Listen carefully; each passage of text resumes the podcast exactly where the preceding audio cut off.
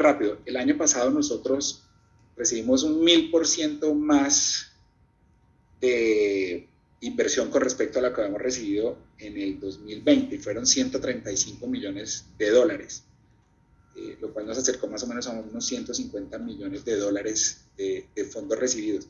¿Qué sentimos con eso nosotros? Por sobre todas las cosas, una gran responsabilidad, Daniela, por seguir mejorando nuestros procesos, nuestra tecnología, nuestro gobierno corporativo.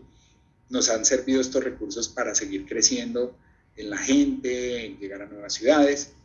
Y evidentemente estamos estamos siempre abiertos. Sabemos que con toda humildad, pero también con mucho orgullo lo digo, eh, haber traído inversionistas como Jeff Bezos a la house, ¿cierto? Tener eh, la, la, mira de las mejores eh, fondos de inversión de Silicon Valley que nos preguntan, con quienes conversamos, pues preveemos que en el futuro no lejano podamos tener noticias de una nueva ronda de inversión. Nuestro objetivo no es en sí mismo ser unicornio.